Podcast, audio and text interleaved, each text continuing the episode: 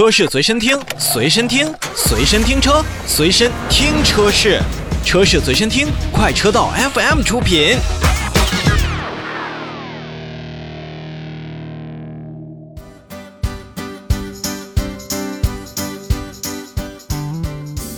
欢迎来到今天的车坛一周秀。我们刚才已经听到了洪城为大家讲述的星途的新车。那么下面呢，在车坛一周秀当中，我们主要也会聚焦几个有关于新能源车的事情。首先，我们看一个新能源车的召回。那日前呢，浙江豪情汽车制造有限公司授权委托吉星汽车销售有限公司，向国家的市场监督管理总局备案了召回计划，决定从十月的十六号开始，就召回二零一九年十二月二十五日至二零二零年九月八日期间生产的二零二零年款的极星二的首发纯电动汽车，共计一百一十辆。那本次召回范围内的车辆呢，动力电池的能源控制模块，就是大家可能在电芯包括一些说明里边看到的 BECM 软件存在内部逻辑的错误问题，可以导致呢电子控制单元会间歇性的重置。那当这种情况发生时呢，